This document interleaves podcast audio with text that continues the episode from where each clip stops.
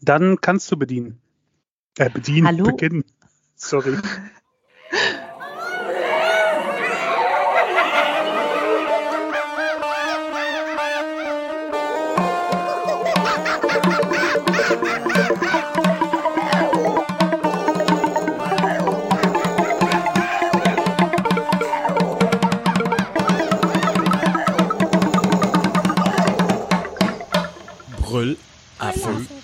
Couch. Hallo und herzlich willkommen zu einer weiteren Folge der Brüllaffen Couch, zur Folge 390, unser erstes Mal im Jahr 2024. Und mit uns meine ich natürlich wie immer Spritti Hallo Apfelkern, hallo liebe Hörer. und äh, wie ich erfahren habe, ist Spritti ein Urgestein der Fastnacht-Feierlichkeiten. Die Äh, gab's schon in Schwarz-Weiß im Kostüm. ja. Ähm, in der Pre-Show haben wir gerade über Fastnacht äh, gesprochen, die ich daheim verbracht habe, weil ich äh, das ganze Jahr bis, bislang daheim verbracht habe. Mit einem kaputten Bein, was aber langsam jetzt wieder aufwärts geht, wenn das Wetter wieder schöner wird. Aber ja, die Fastnacht habe ich vom Fernseher und im Homeoffice und daheim verbracht. Ähm, Ich kann ja auch berichten von meinem Faschingstag. Also bei mir persönlich weniger, aber mit Kind ist das ja nochmal ein ganz anderer Zugang zu dem Thema. Da wird sich natürlich verkleidet. Ich habe Amerikaner gebacken mit ähm, pflanzlich gefärbten Streuselkonfetti, also quasi einmal Schokoglasur, einmal Zuckerguss und dann Streusel obendrauf für Kita-Kinder ohne Farbstoff. Hab davon ungefähr 100 Stück gebacken äh, in der Nachtschicht, während der Nachwuchs schon geschlafen hat.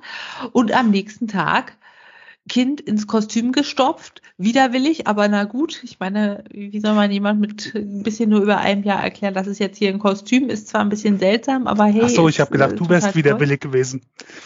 Ich? Naja, ich muss es ja nicht anziehen, ne? Ähm, aber alle Kinder waren verkleidet. Naja. Und dann, äh, nach ungefähr einer halben Stunde hieß es, ja, Kind ist krank, wieder abholen. Das heißt, die haben sich genüsslich die Amerikaner einverleibt. Keine Party fürs Kind und Eltern krank zu Hause. Ja, und ähm, in dem Sinne war Fasching schnell gegessen, das Thema. Und äh, es resultiert daraus ein großer Vorsatz fürs ganze Jahr.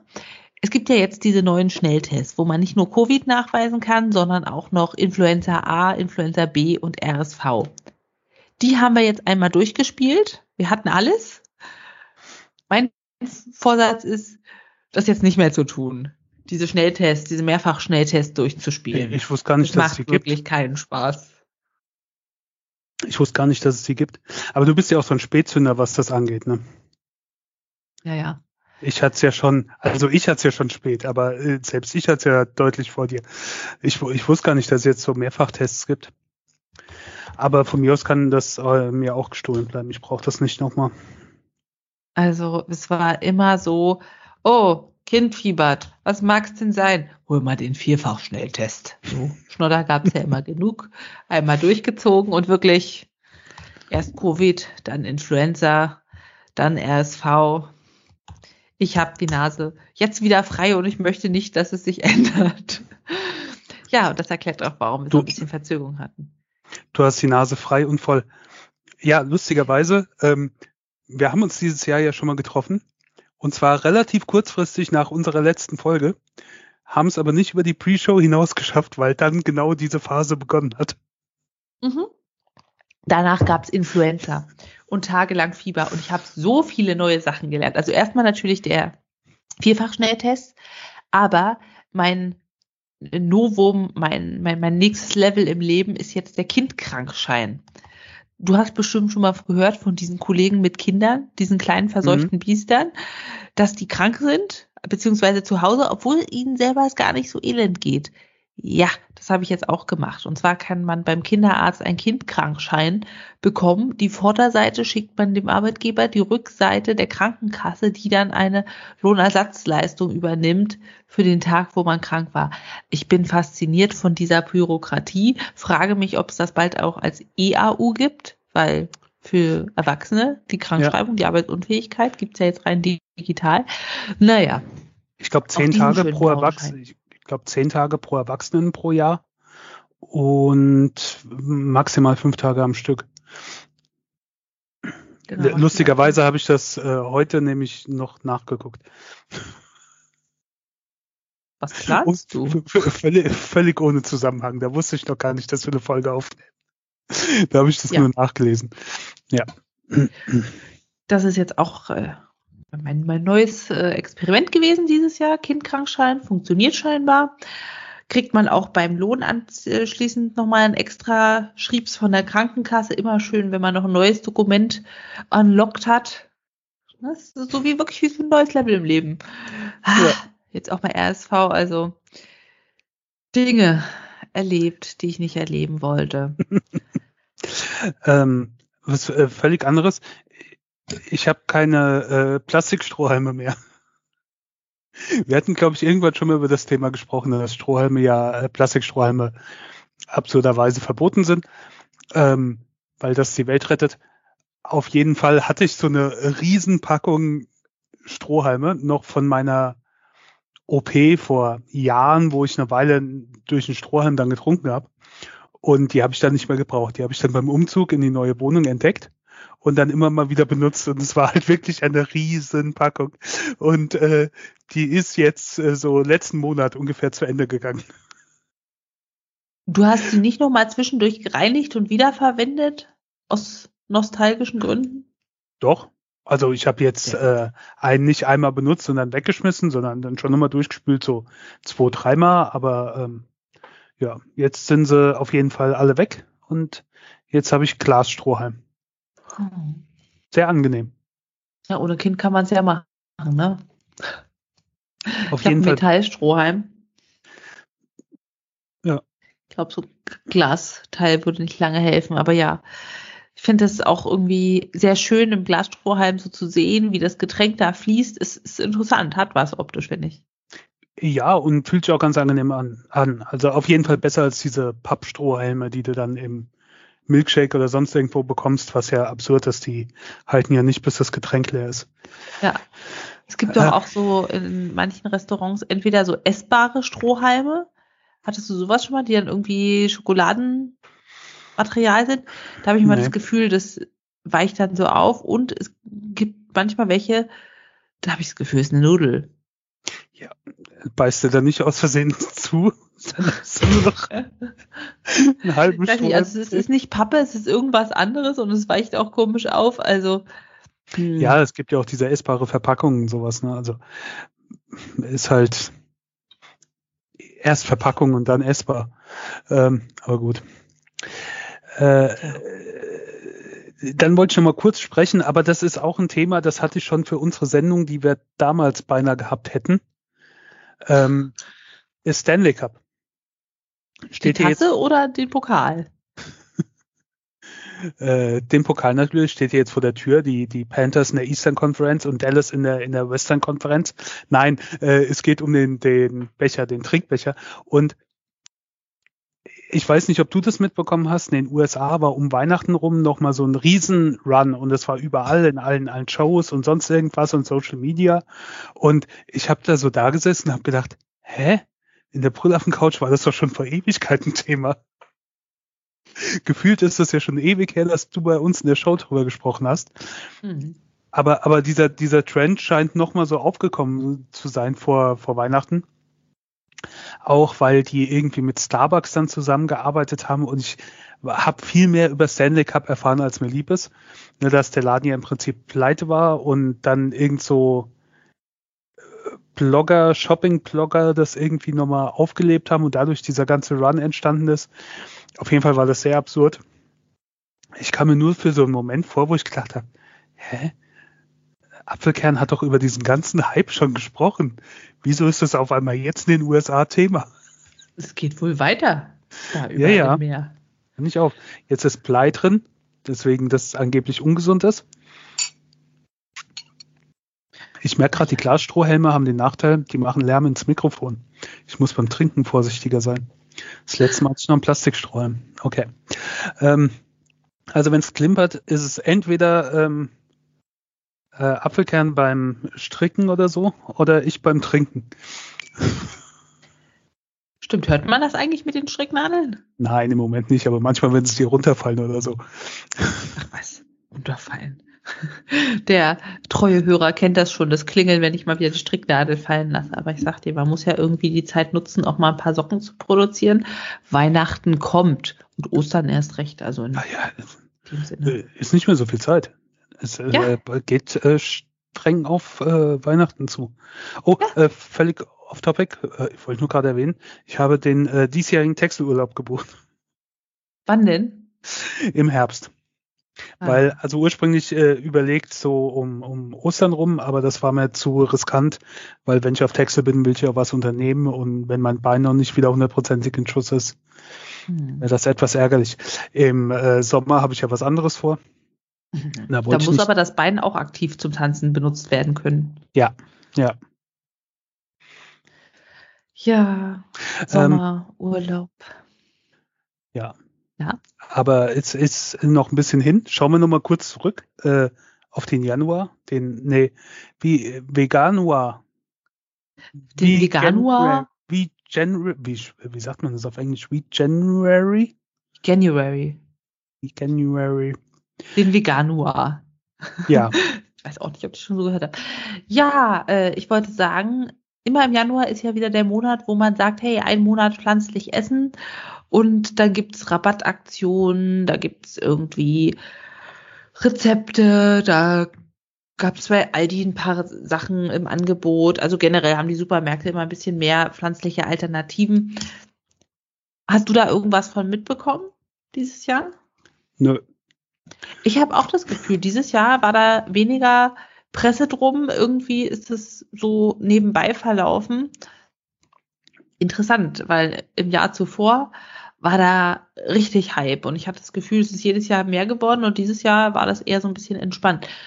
Zugegeben, in meinem Leben war auch so viel los, dass ich äh, jetzt nicht irgendwas speziell für ein Veganuar unternommen habe. Ich wollte einfach nur mal kurz, jetzt im März, meine Highlights zusammenschreiben. Und zwar den Instagram-Account Softs Plant Kitchen.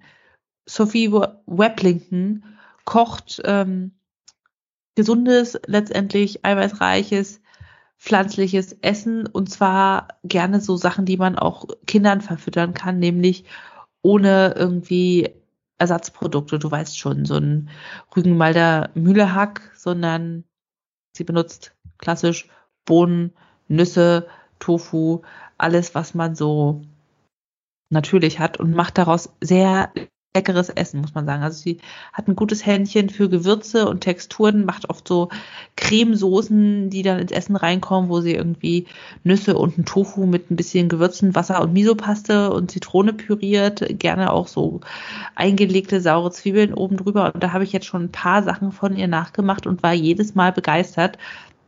Und das sind alles auch Sachen, die nicht wirklich kompliziert sind, also wo man jetzt nicht stundenlang was vorgaren und so weiter muss. Absolute Empfehlung. Guckt da mal rein. Für alle, die ein bisschen was Gesundes essen wollen, pflanzlich essen, eiweißreich, Bombe. Und es sind halt auch viele One-Pot-Gerichte, die man einfach zusammenrührt, gut transportieren kann, gut für den nächsten Tag zum Mittagessen nutzen kann. Ja, das macht mir die Essensplanung vor der Woche immer ein bisschen leichter. Dann neue Sachen, die ich entdeckt habe. Von Billy Green, so viel zum Thema unverarbeitete Produkte, gibt es eine neue Snack-Salami. Kennst du die Firma, die Marke? Nein. Sagt Das mir gar ist- nichts. Ein Hersteller von quasi alternativen pflanzlichen Wurzprodukten. Und zwar sind die auf Seitan, also Weizeneiweißbasis, damit eiweißreich und anders als zum Beispiel diese Rügenwalder Mühle Sachen von Inhaltsstoffen günstiger. Also sie sind natürlich auch salzig. Es sind nicht die Dinge, wo man täglich fünf Portionen essen sollte, aber trotzdem fühlt so ein Fertigprodukt noch relativ vernünftige Inhaltsstoffe und eben auch eiweißreich. Und äh, ja, die Snack Salami, die gibt es einmal in Klassik und einmal in Chili, sind halt wie diese kleinen Beefy-Würstchen, vielleicht nur ohne Brötchen. Ich weiß nicht, ob sowas gibt, doch bestimmt auch. mit äh, Fleisch. Wie auch immer, schmecken super. Falls irgendwann doch mal ein Picknick kommt und ihr einen veganen Kumpel dabei habt, wäre das eine Idee zum Beeindrucken. Dann, meine Erkenntnis, Räuchertofu mit süßem Senf schmeckt einfach unfassbar gut auf Brot. Wenn man dann noch Krautsalat drauf macht, dann kriegt der Bayer sowieso die Krise, aber äh, mir persönlich schmeckt das sehr, sehr gut. Falls du also mal einen Räuchertofu kaufst, einfach aus, aus dem Kühlschrank in Scheiben schneiden aufs Brot mit süßem Senf, ist wahrscheinlich auch nur was für die fortgeschrittenen Tofu-Verspeiser, aber schmeckt super gut. Es hat mich sehr überrascht. Tja, was man alles so rausfindet, wenn man Hunger hat, das Kind nicht schlafen will und man irgendwie denkt, so, muss man jetzt irgendwas essen. ja. Und äh, wenn man ein bisschen mehr Zeit hat und Kuchen backen will, dann habe ich ein aktuelles äh, Favoritenrezept für einen Apfel-Marzipan-Kuchen. Und zwar gibt es einen Rührteig, in den Marzipan eingerührt wird, dann obendrauf in Zitronensaft eingewürchte Äpfel mit Mandeln und der schmeckt einfach so unglaublich saftig, total toll mit dem Marzipan. Ob jetzt vegan oder nicht, ich habe es einmal verlinkt in die Show Notes. Unfassbar gut.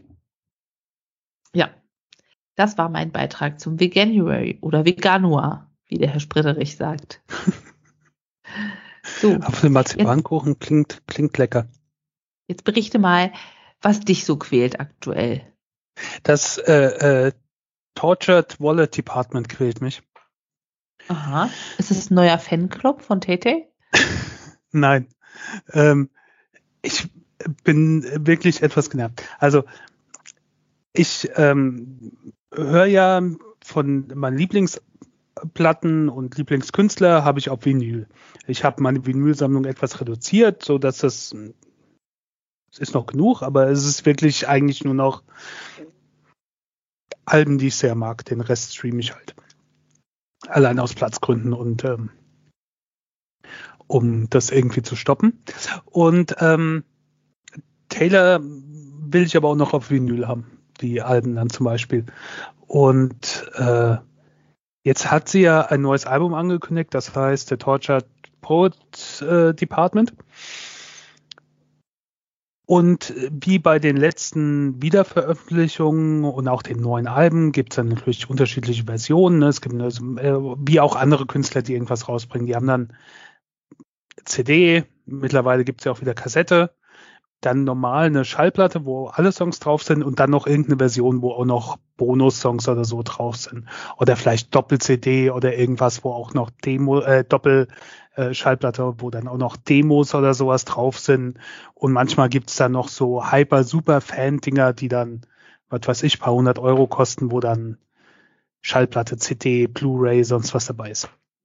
Und dann kannst du ja aussuchen, kannst sagen, okay, ich will halt, ne, ich will nur das Album haben oder ich will auch die Bonus-Songs haben oder so und das holt sie dir dann. Taylor hat das dann die letzten Male so gemacht oder ihr Marketing oder wer auch immer da dahinter steht, aber sie segnet das ja am Ende wahrscheinlich ab. Die haben dann unterschiedlich farbige Schallplatten gemacht, ne? in unterschiedlichen Farben mit unterschiedlichen Covern. Die konntest du dann entweder sammeln oder du hast dir halt eins ausgesucht. Inhaltlich waren die aber alle gleich. Was sie jetzt mhm. gemacht hat, die hat jetzt ähm, erst Vinyl angekündigt, konntest du dann vorbestellen mit einem Bonussong. Und was sie auch immer machen, die machen immer so kurzfristig. Es gibt's nur für zwei oder drei Tage oder für eine Woche und dann gibt's das wieder nicht. Also so, ne, so Fear of Missing Out äh, Aktion. Ähm, das Schlimme war nur die letzten Male, dann hast du das bestellt und irgendwann später gab's das dann wieder. Also das war nicht so limitiert oder sind es nicht losgeworden oder sonst was aber du, man hätte sich da auch keinen Stress machen müssen.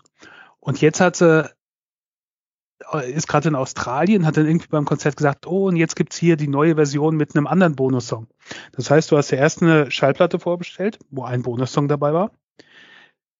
Dann bringt sie eine Schallplatte mit einem anderen Cover raus, wo ein anderer Bonussong drauf ist, gibt's aber nur für zwei oder drei Tage. Kurz drauf hat sie eine dritte Version angekündigt, mit einem dritten Bonussong. Das heißt, jemand, der alles haben will, alle drei Bonus-Songs, müsste sich drei Schallplatten kaufen zum Preis von, keine Ahnung, 30 Euro oder sowas. Uh. Dazu kommt bei ähm, wer ist das? Universal oder so, Bravado, ich glaube es ist Universal, Deutschland, musst auch für jede einzelne dann nochmal 5 Euro Versand bezahlen. Ah, Du kann man könntest nicht mal jetzt nicht, zusammen bestellen. nee, weil die gibt's ja dann immer nur für drei Tage. Dann musst du bestellen, dann gibt's sie nicht mehr. Dann kommt die nächste. Die werden dann alle äh, zusammen geliefert. ähm, aber du hast dann drei, vier Mal Versand bezahlt. Und man weiß ja auch nicht, wie viel Bonussongs du noch hat. Und es kann ja durchaus sein, dass am Ende dann auch noch eine Version oder irgendwie kommt, wo du alle Bonussongs zusammen hast. Das weißt du aber nicht. Es kann auch durchaus sein, dass die alle nochmal auftauchen, weil das war auch beim, ich weiß gar nicht mal bei welchem Album, da gab es vier oder fünf unterschiedliche. Und dann hieß, ist jetzt nur limitiert, dann gibt's sie nicht mehr, dann kam die nächste Farbversion. Am Ende gab's dann aber alle fünf unterschiedlichen Versionen nochmal zu kaufen. Da hätten wir auch alle zusammen kaufen können. Und es ist mir da schon auf die Nerven gegangen, diese, diese Abzocke, gerade dann auch von dem jüngeren Publikum oder so, was ähm, eh nicht jetzt so viel Geld hat, wie wenn es schon selbst verdienst oder so. Und dann ähm, aber möglichst alles haben will, das ist schon so ein bisschen Abzocke, aber das jetzt mit diesen, diesen Bonusversionen, wo überall nur ein Song dann als Bonus drauf ist, aber immer ein anderer, das ist halt schon absurd. Natürlich kann man sagen, man muss es nicht kaufen oder so, man muss es aber auch nicht so anbieten. Das ist halt schon ein bisschen scheiße. Die kann Standardversion, wo die normalen Songs drauf sind, dann macht sie eine, wo dann noch eine zweite Schallplatte oder CD oder was auch immer mit allen Bonussongs drauf ist. Die kostet dann ein bisschen mehr. Und dann von mir aus noch irgendeine Deluxe oder irgendwas Limitiertes oder sonst was mit irgend so Aufkleber oder Haargummi oder sonst was oder was, also dieses, dieses sinnlose Zeug, was dann immer in diesen Super Special Editions beiliegt, ähm, wo man eh nichts großartig mit anfangen kann. Das erinnert mich sehr an Eventin mit den ganzen VIP-Paketen, wo dann Ja. irgendwie super billiger Merchandise dabei ist. Natürlich mit dem aktuellen Print, streng limitiert. Und ohne jetzt äh, genau zu wissen, wie viel sie auf der hohen Kante hat, sie hat es eigentlich nicht nötig. Das ärgert mich halt auch. Das wirkt so ein bisschen wie Abzocke von äh, ihren Fans. Ähm, und halt denkst, es müsste halt nicht sein. Ne? Das könnte durchaus ein bisschen. Sie, sie verkündet es dann auch immer so, als wäre das irgendwie so eine große Wohltat, die sie für ihre Fans macht auf ihren Konzerten. Ähm, aber das ist es halt nicht. Ich finde, äh, ich weiß nicht, äh, fanfreundlich wäre was anderes. Und ist jetzt deine Lust, die Sachen von Taylor zu kaufen, gebrochen, weil die Sammlung ist ja dann eh nicht vollständig, weil du nicht Lust hast, viermal Versand zu zahlen einzeln? Nee, ich habe die ursprüngliche Version habe ich dann halt mal habe ich vorbestellt und als das andere angekündigt wird, habe ich mir das halt angeschaut, dann habe ich kurz überlegt und dann habe ich gedacht, nö, diesmal nicht. Also ich möchte nicht ausschließen, dass ich irgendwann vielleicht aus Sammlergründen die auch noch hole, falls sie noch irgendwann mal ab, angeboten werden. Aber ich warte jetzt erstmal ab, bis im April oder so kommt das Album, glaube ich, raus. Wenn ich das richtig im Kopf habe. Ich warte mal ab, was bis dahin alles noch passiert oder was für Versionen dann nochmal erscheinen. Und wenn da halt nichts mehr kommt oder so, dann äh, da habe ich auch kein Problem damit. Ähm, also ist auf jeden Fall, nö, ich sehe das nicht ein, dann großartig mitzumachen. Äh, Vor allen Dingen ist ja auch überall das Gleiche drauf. Ne? Also du hast halt wirklich nicht viel Mehrwert. So, so, im April. Vielleicht können wir schon in der nächsten Folge das neue Taylor Swift-Album besprechen. Ach ja. Ja. Bis dahin Ja. werde ich auch. Ja? Ja, das hat mich auf jeden Fall, es hat mich die letzten Male schon gestört, aber diesmal ist es halt total absurd übertrieben. Völlig verständlich. Alleine wegen der Konzertkarte würde ich jetzt sagen, ich mache jetzt erstmal Sparmaßnahmen und kaufe kein Album. Vor allem nicht, wenn du diese fiesen Taktiken da mir gerade geschildert hast. Tja, kaufen ist gerade bei anderen Sachen Thema. Und zwar geht es um Immobilien bei uns. Und boah, ey, ist das ein Paralleluniversum. Wenn man da jetzt noch nichts mit zu tun hatte, sondern immer gemietet hat, es ist ja wirklich erstaunlich, was es da alles für Reglementierung gibt mit wie, wie läuft das mit dem Kaufvertrag, Kommunikation mit dem Notar, wie funktioniert das überhaupt? Es gibt so viele Leute, habe ich mir überlegt, die eine Immobilie besitzen und die müssen alle diesen Prozess einmal durchlaufen lassen. Ich habe schon mal mit einer ganz anderen Bewunderung jetzt auf diese Leute geblickt. Es ist nicht unmöglich, aber so im ersten Moment, wenn du zum ersten Mal was kaufst, versetz dich mal zurück, du weiser Affe, in meine Schuhe. Ähm, wie, wie das alles ist vom Ablauf und was man alles koordinieren muss und Kaufvertrag und 14 Tage bis zum Termin von da aus. Es ist schon wirklich beeindruckend, was da alles reglementiert ist. Und ich habe mich auch gefragt, ob das in anderen Lau Ländern genauso kompliziert ist. Es ist auf jeden Fall wie so ein komplett neues Level wieder einmal. Nochmal was krasseres als die Kinderkrankschreie, ne, die wir schon hatten, auf dem man so ein bisschen sich orientieren muss und schauen, wie es funktioniert. Und gleichzeitig ist es total beeindruckend, wenn man dann so einen Verkäufer hat, der das ständig macht, zu sehen, wie der dann diese ganzen Thematik navigiert, als wäre es seine Westentasche, weil es die auch ist. Faszinierend. Also ja. liebe Grüße an alle Hörer, die schon mal eine Immobilie erworben haben, ein Haus gebaut haben. Ich bin beeindruckt von eurem Organisationstalent, von eurer Strukturiertheit, von eurem Geschick, alle Ämter und alle Offiziellen auf eure Seite zu ziehen. Ich arbeite da noch dran. Ich meine, du machst es ja auch nur einmal oder vielleicht zweimal im Leben. Die meisten Leute. Ähm, das ist dann halt schon klar für jemand, der es beruflich macht, dass die sich dann mehr auskennen. Aber es ist schon, also wenn man keine Ahnung hat, ist es schon genauso wie wo man die, die äh, Grundsteuer, die ja neu festgelegt wurde und man das äh, alles machen musste und so. Das ist alles schon, keine Ahnung, Buch mit sieben Siegeln, wenn sich damit nicht ständig auseinandersetzt. Also nicht, dass es unmöglich ist, aber man muss sich dann auch in gewisse Dinge einlesen oder nachlesen und dann ist das in so Fachchinesisch geschrieben, wo es dann verstehen musst. Ja, auch diese Begriffe, Auflassvormerkung, das ist ja jetzt so äh, Einsteigerniveau dann dieser Begriff, aber da hast du das Gefühl, hm, im Deutschunterricht Muttersprache war ich wohl nicht anwesend. Was schreiben die da? Was soll ich machen? Ja, dieses, dieses Anwalt oder Notardeutsch ist ja dann auch nochmal so eine, oder, oder Behördendeutsch ist ja dann auch nochmal so eine ganz andere Sprache. Das ja. ist schon so, hä, was? Ja, also da, ja. das ist dafür gemacht, um alle erstmal mit Ehrfurcht zu erfüllen, damit die auch ja nicht aufmucken im Prozess. Zumindest kommt es mir so vor. Und was ich mich auch, also was ich wirklich erschreckt realisiert habe, Notar ist der Job zum Gelddrucken. Dass sie alleine zwei Prozent von der Kaufsumme kriegen, einfach nur, weil die den Kaufvertrag ausfüllen. Hoch. Es fühlt ja. sich nicht nach einem fairen Job an, muss ich sagen. Tja, ist schon alles, äh, wie du so schön geschrieben hast, ein Paralleluniversum. Ja. Dann habe ich auch rausgefunden, bis 70 darf man als Notar tätig sein. Mit dem Geburtstag ist man dann quasi raus aus der Position. Aber überleg mal, bis 70 darf man nichts mit Rente 67, sondern bis 70 darfst du Geld drucken und dann ist aber äh, schottendicht vom Geldbunker, zumindestens was, was diese Quelle angeht. Mhm. Sehr, sehr faszinierend. Naja, und das, das ist halt dann ein Alter, dann kannst du dich vorbereiten, US-Präsident zu werden. Stimmt wenn der Geldspeicher gut gefüllt ist für die Wahlkampagnen. Hast, du, hast noch so zehn Jahre Vorbereitungszeit und dann wird's ernst. du bist im besten Alter. Ach ja. ja. ja. Ach ja.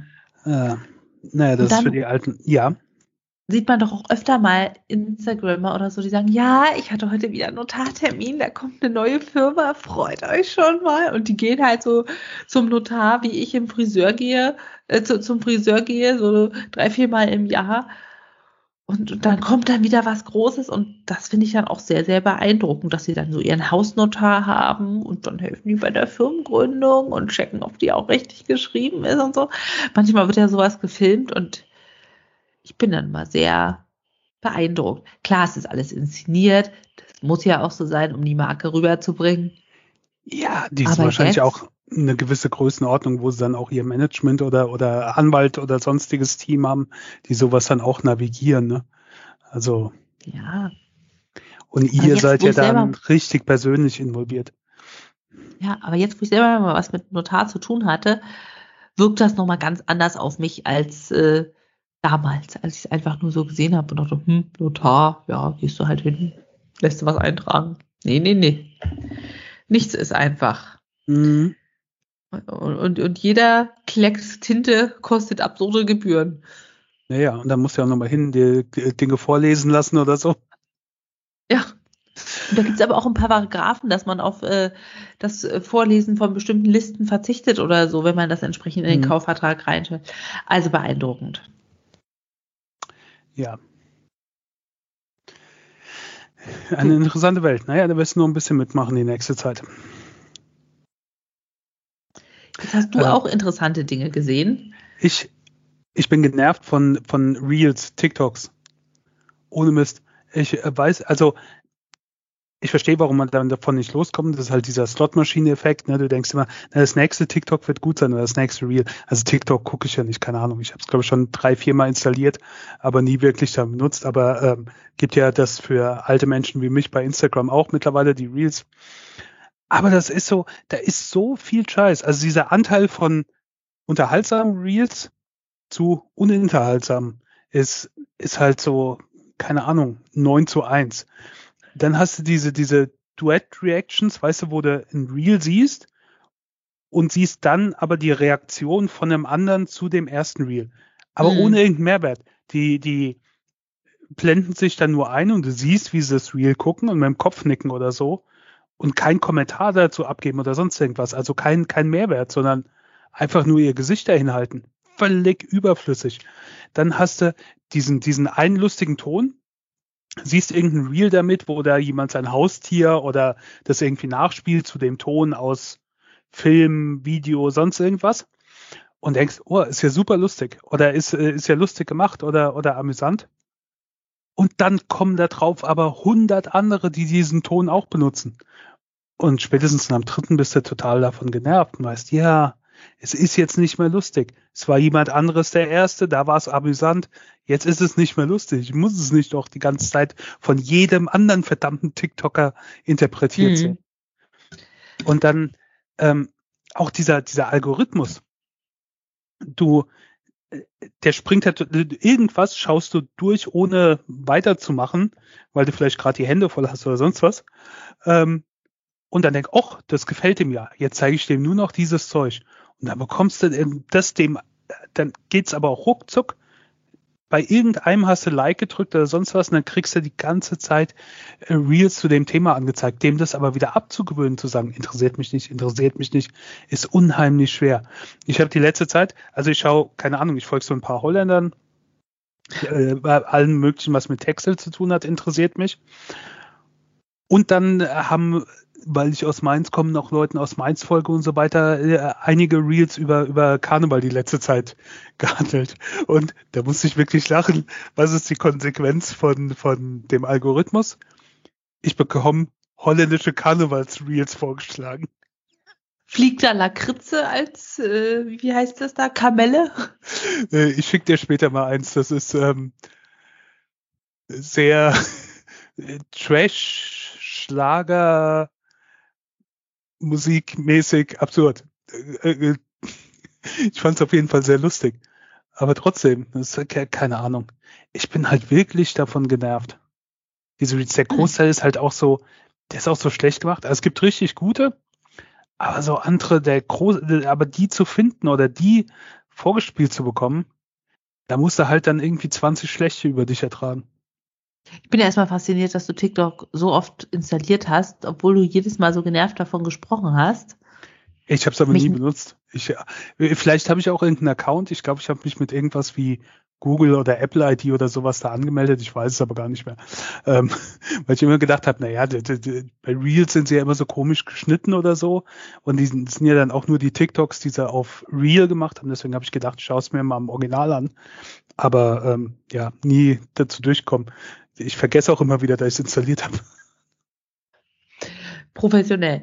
Ja, und dann zum Thema immer der gleiche Ton und dazu verschiedene Interpretationen. Das gibt es schon auf Instagram, aber selbst wenn man dann merkt, okay, man stolpert häufiger über die gleiche musikalische Hintermalung, kommen die bei mir nicht so nacheinander. Also ich schaue jetzt nicht gezielt ein Reel an und gucke dann quasi den Kanal dieses Reels, sondern eher bei den Leuten, denen ich folge, dass ich auch wirklich oben auswähle, gefolgt und nicht für dich empfohlen oder, oder diese andere Variante, dann ist es deutlich erträglicher. Wobei ich auch da das Gefühl habe, man bekommt trotzdem so viel angezeigt, was man nie sehen wollte, dass ich ganz oft einfach nur die Stories angucke, weil das wirklich die Leute sind, die ich abonniert habe. Klar kommt da Werbung zwischen, aber irgendwie weniger störend, als wenn man im Feed scrollt. Geht das dir auch so? Ja. Und gleichzeitig poste ich aber nie Stories, weil ich immer denke, na, wenn ich jetzt schon mal was poste und dann gleich wieder weg ist, dann kann ich mir auch gleich sparen. Ja, aber ich denke mir umgekehrt, äh, bei, also ich poste relativ viel Stories, auch irgendwelche lustigen Sachen, die ich finde oder so. Aber ich poste das auch nur, weil ich weiß, dass es nach dem Tag wieder weg ist. Ich würde dafür jetzt kein äh, Reel oder Video oder sonst was in meinem Account, äh, in meinem Profil opfern, wo es dann immer Ja. ist. Gerade wenn ich fremde Sachen teile. Ich will da halt nur eigene Sachen haben. Und Jetzt nicht irgendwie, oh, guck mal, wie äh, lustig das ist. Oder ich habe hier, keine Ahnung, das 80er Jahre Musikvideo gefunden und äh, bade gerade in Nostalgie und will das jetzt mit allen teilen. Ja, poste ich das in die Story, nach einem Tag ist es weg. Und das ist in der Regel ja auch, ich kapiere nicht, manchmal ist das ja nur so 15 Sekunden lang, aber manchmal zeigt er dann auch das ganze Video. Ich glaube, da ist der Instagram sich auch nicht so einig, wie sie es gerne hätten. Egal. Aber ja, da finde ich, macht das schon Sinn. Mhm. Und ich habe dieses Jahr sogar schon was auf Instagram gepostet. Hast du das gesehen? Nein. Wird einem auch nichts angezeigt hier aus dem Feed. Traurig, traurig. Sorry, du bist nicht bei mir aufgetaucht. Oder vielleicht habe ich es doch schon wieder vergessen. Das Jahr ist ja schon so lang. Ich gucke jetzt mal. Am sicherheitshalber. 19. Februar. Und zwar äh, Bilder von Judas-Ohrenpilzen. Ja, nein, habe ich äh, nicht gesehen. Deinen letzten Post vom 1. März 23, den habe ich gesehen, den habe ich auch geliked. Immerhin. Naja, ich hoffe, meinen nächsten kannst du auch wieder liken. Ne? Das kommt ja auch dazu, ne? Also ich der zeigt einem ja dann allen möglichen Scheiß oder von gewissen Leuten alles und von anderen gar nichts. Und dann vergisst man aber auch, dass man denen folgt. Also ich habe jetzt nicht vergessen, dass ich dir folge, aber bei anderen, die ich mal irgendwo entdeckt habe, mir dachte auch interessant und folge ich. Den zeigt er mir dann irgendwie nichts und dann bekomme ich auch gar nicht mit, wenn die was Neues posten. Es war Ja. früher besser, damals. Damals. Was Hast du noch mehr Geschichten von damals? äh, von damals, ja. Äh, ähm, damals, als Football noch gelaufen ist. Äh, ich weiß nicht, ob du es mitbekommen hast, schon die zweite Taylor-Story. Äh, Taylor Swift hat den Super Bowl gewonnen. Ja. In mit, der Verlä mit ihrem Typen zusammen. Ja, äh, Taylor Swifts Freund hat den Super Bowl gewonnen in der Verlängerung. Äh, nicht meine Lieblingsmannschaft, trotzdem, äh, sie haben gegen eine Mannschaft gespielt, der der Erzrivale meines Teams ist. Von daher habe ich ihnen natürlich den Daumen, äh, die Daumen gedrückt. Ähm, war auch ein sehr unterhaltsamer Super Bowl, muss ich sagen. Ähm, hat Spaß gemacht. Danach gab es dann so, ich hole da jetzt nur kurz auf, weil wenn ich das jetzt in eine andere Sendung poste, jetzt ähm, funktioniert es noch einigermaßen. Ähm, Im Football gibt's den, den Black Monday. Also die haben ja die reguläre Saison, die sind in der Regel immer montags, äh, sonntags die Spiele. Und nach der regulären Saison beginnen für die erfolgreichen Teams die Playoffs und für die nicht erfolgreichen Teams ist die Saison vorbei. Und der Montag nach diesem letzten regulären Spieltag ist der Black Monday, weil da traditionell dann die ganzen nicht erfolgreichen Coaches rausgeschmissen werden. Also da äh, ist halt der größte, meistens die, die Trainerentlassung. Ist nicht so wie im Fußball, eher selten, dass während der Saison ein Coach rausgeschmissen wird und ein neuer eingestellt wird, sondern das erfolgt meistens, äh, wenn die Saison zu Ende ist. Und äh, mein Team hat dieses Mal etwas überraschend den Coach rausgeschmissen, was, also die Seahawks, was insofern eine Besonderheit ist, weil ich kenne keinen anderen Coach der Seahawks. Ähm, also seit ich Fan bin, äh, war der da Coach, war auch der älteste Coach der Liga mit mittlerweile 72 Jahren, was man ihm aber nicht angesehen hat. Der ist da rumgehüpft, also besser als ich da rumhüpfen würde. Ähm, aber ja, das Team hat sich nach 13 Jahren von Pete Carroll getrennt, der nicht nur mit den Seahawks den Super Bowl gewonnen hat, der war auch ein, äh, einer der besten College Coaches, ähm, bevor er in die NFL gegangen ist. Und den haben sie jetzt vor die Tür gesetzt und haben auch gleich dann das komplette Trainerteam ausgetauscht und sind vom ältesten Coach zum jüngsten Coach der Liga jetzt gegangen, was eine sehr spannende Zeit ist als äh, Fan. Viel, viel Umbrüche, viel, viel Spannung, wie das im nächsten Jahr so weitergeht. Und ähm, aber mein Herz blutet schon ein bisschen. Also ich habe es verstanden, warum sie es gemacht haben. Aber es blutet halt schon. Er ist halt so eine äh, Legende gewesen und ein sehr interessanter Charakter und ähm, ja, Ja, ja. Das äh, wird spannend, wie es weitergeht mit dem Team. Vielleicht hat er ein paar tolle neue Ideen, der neue Trainer. Auf jeden Fall, das ist ja meistens so dann. Gut, aber äh, Football-Saison ist vorbei. Muss man die Zeit irgendwie anders füllen. Und ich habe in der Zeit, seit wir äh, nicht aufgenommen haben, drei hervorragende Empfehlungen. Wirklich top. Also die haben mir gut gefallen. Ähm, und zwei sind sogar öffentlich-rechtlich. Ich fange aber mal mit der Netflix-Serie an. Äh, Blue Eye Samurai. Sagt dir die zufällig was? Nee, du, Netflix. Wir haben einfach Netflix gekündigt. Wir haben keine Zeit für sowas. Ich habe hab Netflix mittlerweile traurig. auch nicht mehr. Die habe ich aber noch mitgenommen. Ist ähm, Ende letzten Jahres, im November oder so rausgekommen. Und äh, da spricht alles dafür, dass es mich eigentlich überhaupt nicht interessieren dürfte. Es ist, äh, es spielt in Japan, in der japanischen Geschichte. Ist jetzt nicht so, das habe ich ja schon mehrfach gesagt, was mich so direkt äh, interessieren würde. Ist ähm, eine Anime-Serie oder eine animierte Serie. Ist auch nicht so was, was mich sehr leicht interessiert. Ähm, und trotzdem, weil das ein paar Leuten gefallen hat, die ich kenne, habe ich gedacht, na gut, schau mal rein. Und ich fand's toll. Äh, sau cool. Ist die erste Staffel. Also es geht irgendwie danach noch weiter. Ähm, hat acht, acht Episoden, die, die erste Staffel, spielt in der Edo-Zeit und ähm, wir haben Misu, ein Hauptcharakter, das Kind ist von ähm, äh, halb japanisch, halb europäisch, was da so ein bisschen, Japan war ja sehr isoliert oder hat sich selbst isoliert, so ein bisschen ähm, ja, äh, äh, geächteter ist und ist ein, ein äh, das Kind ist ein Krieger und auf einem Rachefeldzug, also sucht den Vater, ähm, wo sie weiß, zu der Zeit gab es nur drei, vier Europäer in dem Land und ähm, die will sie halt alle töten, irgendeiner davon wird schon sein, so ungefähr. Und wir verfolgen diesen Rachefeldzug. Äh, Begleit, äh, Begleitung ist dann äh, äh, Ringo. Ringo ist ein Koch, ein sehr guter Koch. Er hat aber keine Hände und ist so ein bisschen der äh, lustige Sidekick. Wir haben einen arroganten Schwertkämpfer, der äh, ähm, vom, vom Antagonisten zum, zum Freund wird. Ähm, es ist halt so ein Roadmovie, wir wandern dann durch Japan durch, durch diese geschichtliche Zeit. Es ist so toll animiert, die Charaktere sind so toll ausgearbeitet zum, zum Großteil. Die Geschichte ist spannend erzählt, die, die Kampfszenen sind toll gemacht. Es ist halt so gut dargestellt und halt auch so viele Sachen drin, die da halt natürlich in einer Zeichentrick oder Anime oder Animation Series oder was auch immer, wie man das bezeichnen will, ähm, halt viel logisch viel besser umsetzbar sind, als wenn du es mit echten Schauspielern machen würdest.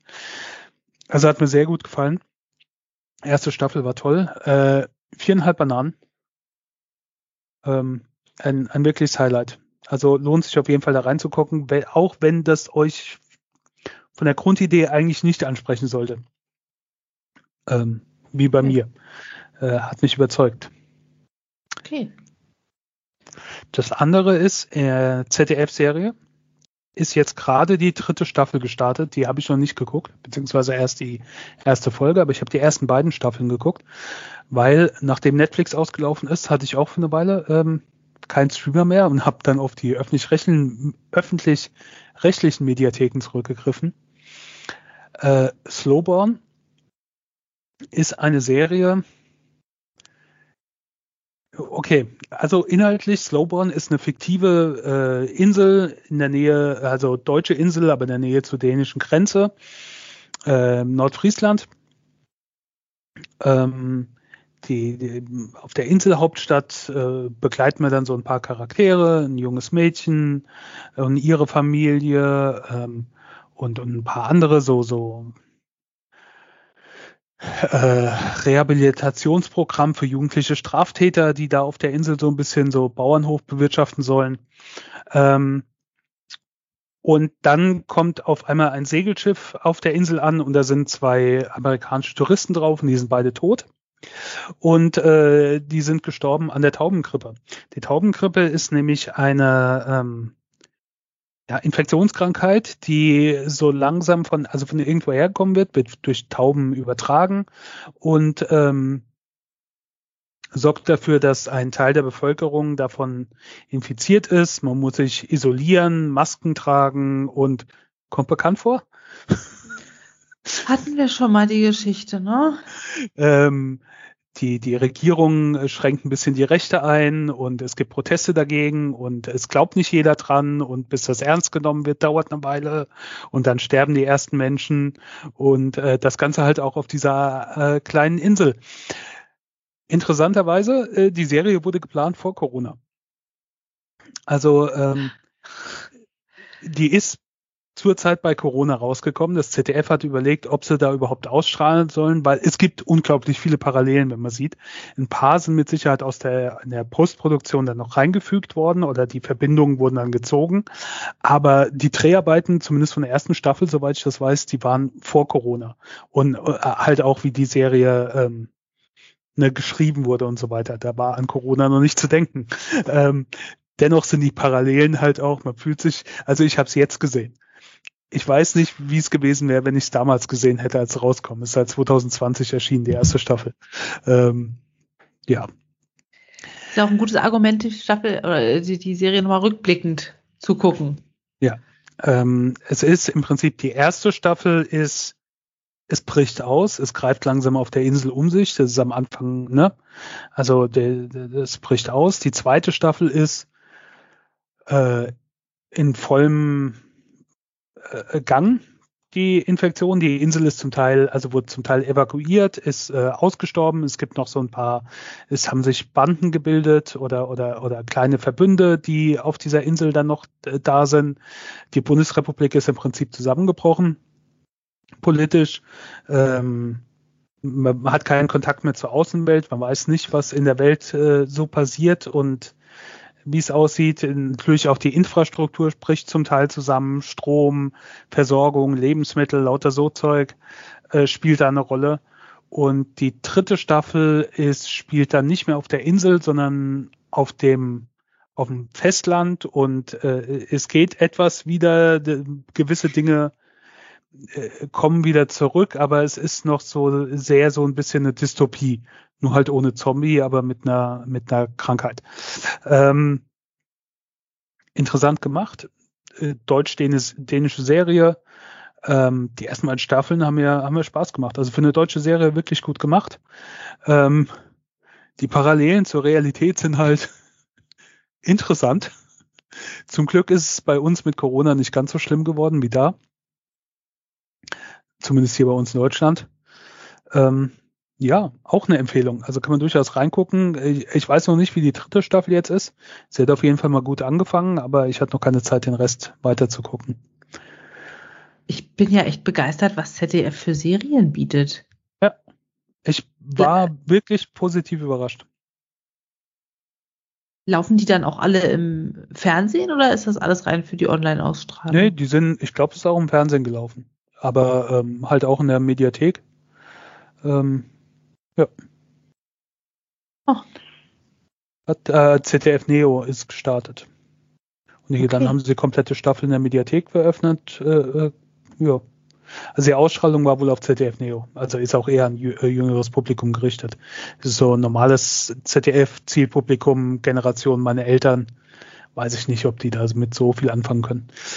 Ähm, die dritte Empfehlung ist, da bin ich so ein bisschen blind reingegangen, ehrlich gesagt. Äh, Oderbruch ist äh, dieses Jahr rausgekommen. Am 19. Januar, als wir unseren ersten Versuch für diese Folge gestartet haben. Ähm, ich gedacht, naja, wenn ich mit Apfelkern nicht reden kann, mal gucken, was es im Fernsehen gibt. Es gab Oderbruch.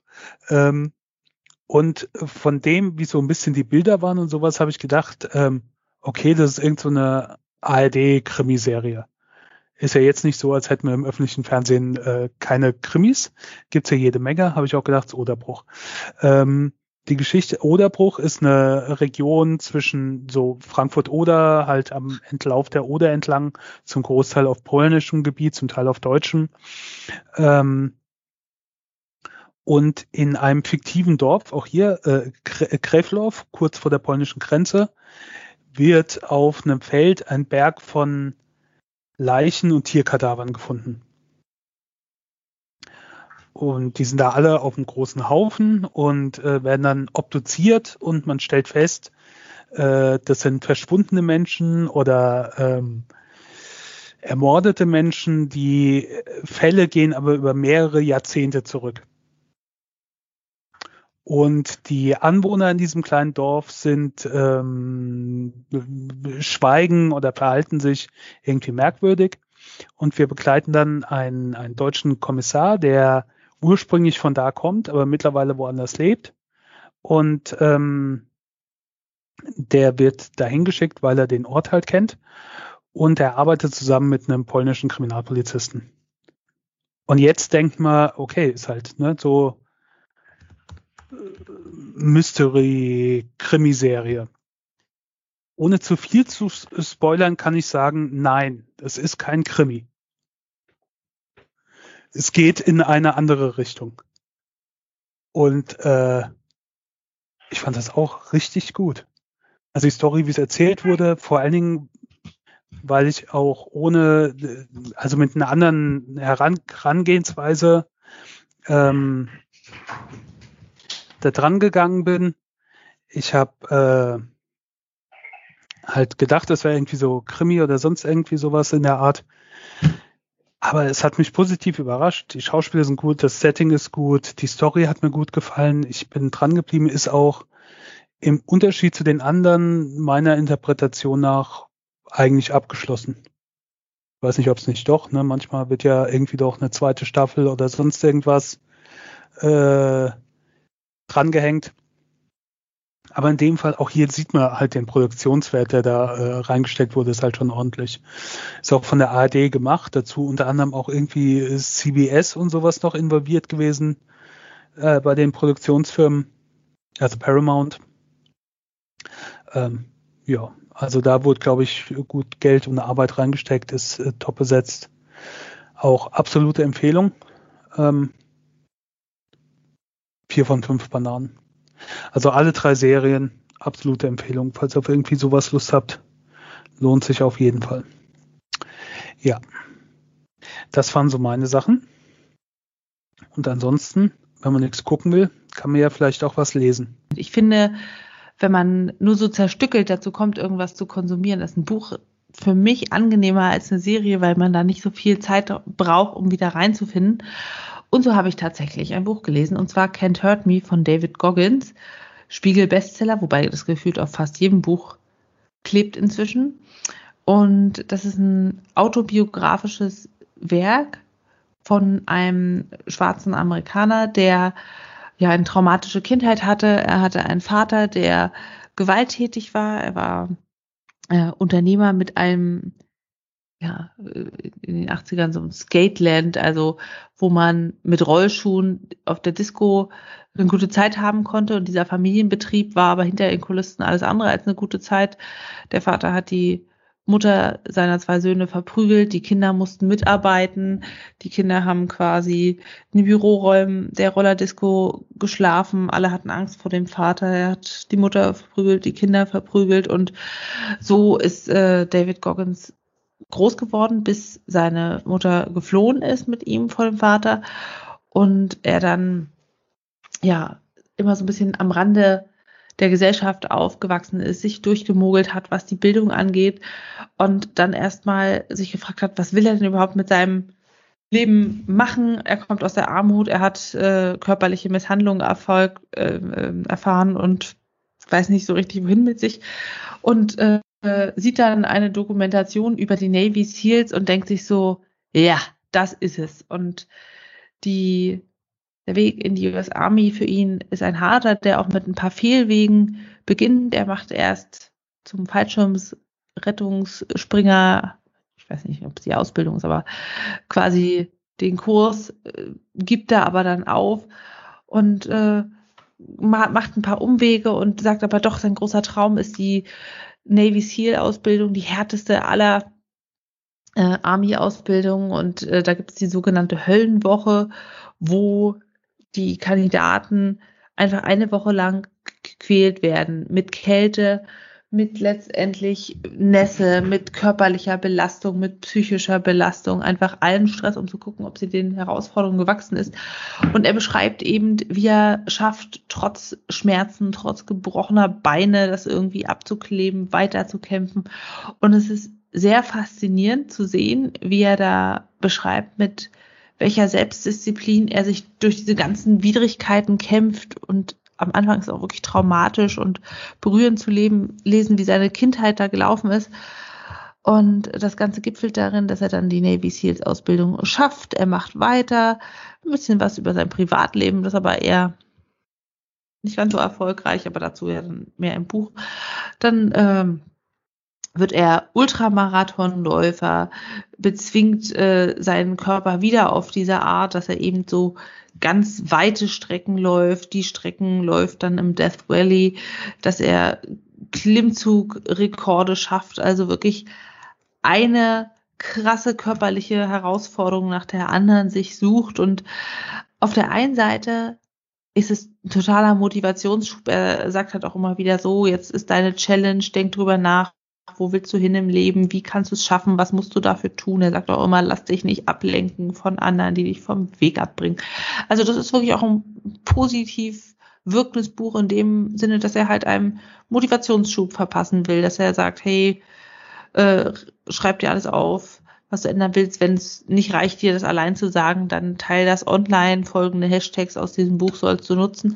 Aber gleichzeitig glorifiziert es auch so ein selbstverletzendes Verhalten, nicht im Sinne von, man fügt sich Verletzungen zu, sondern man schindet den Körper wirklich bis nach irgendwelchen Superläufen die Zähne fast abfallen. Wer hat immer dann noch geschrieben, er ist in diese Rennen reingegangen, 160 Kilometer ohne Vorbereitung und äh, keine entsprechenden Rehydrationslösungen, hatte dann Nierenversagen, ähm, Rhabdomyolyse, lauter schlimme Probleme. Und da denke ich mir so ein bisschen, in dem Buch kommt es rüber, als wäre es das höchste Ziel, mit der Macht des Geistes seinen Körper einfach völlig zugrunde zu schinden und das kommt mir ein bisschen absurd vor.